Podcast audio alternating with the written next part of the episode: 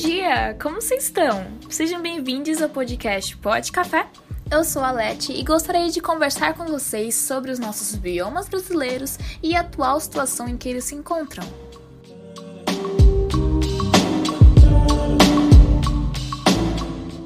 Antes de entrarmos no tema, nós devemos entender o que são os biomas.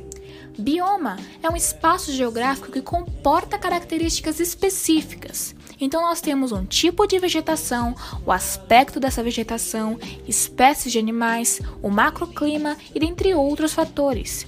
Então, por exemplo, a vegetação do cerrado é diferente do da Amazônia. O clima que temos na Caatinga é diferente do do Pantanal. Então, cada bioma se diferencia a partir dessas características que eu acabei de citar, ok?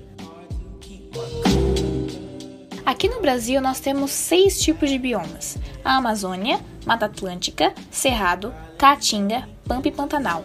Todas sofrendo com complicações graças aos feitos dos seres humanos, gente. Está sendo devastador. Todos os dias a gente pode ver notícias e notícias falando sobre desmatamento, sobre queimadas, sobre aumento da produção pecuária e assim por diante.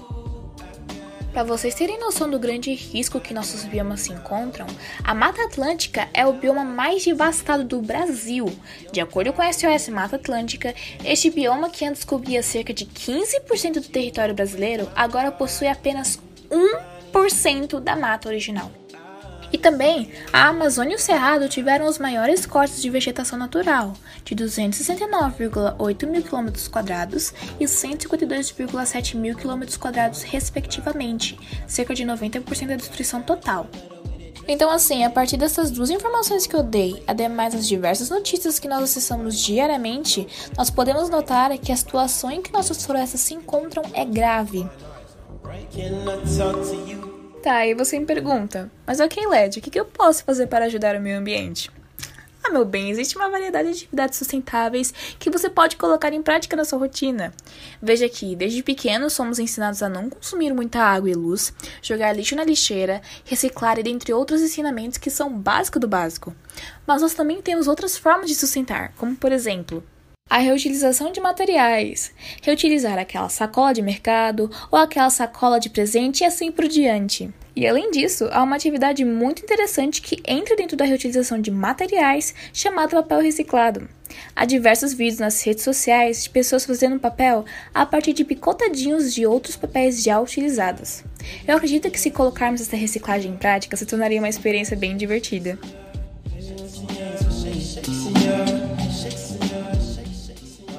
Se você tem plantas na sua casa, não dê fertilizante químico para elas, tá, gente? Utilize materiais orgânicos para o solo. Dá restos de comida para elas, dá, não sei, tomate, cebola, ovo ou algo do tipo, porque isso faz bem para o solo, tá, gente? Isso faz muito bem para a planta. A minha mãe, por exemplo, ela faz uma gororoba gigantesca com o resto de comida que tem aqui em casa. Ontem mesmo ela fez um suco de beterraba para dar para as plantas e as plantas dela tipo toda fortezinha, toda bonitinha. Então, dá esse tipo de coisa para as plantas porque faz bem, tá ok? Parem de utilizar fertilizantes químicos. A gente, só para constar, os fertilizantes químicos também são utilizados na agropecuária, tá bom?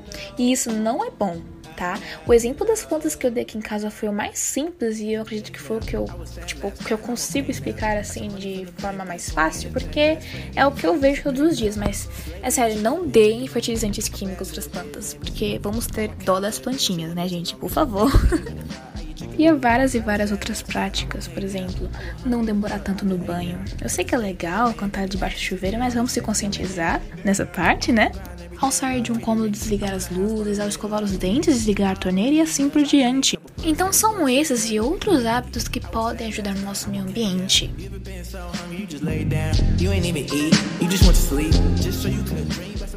E para finalizar, eu peço para que vocês pesquisem sobre os nossos biomas e entendam o risco que ele corre.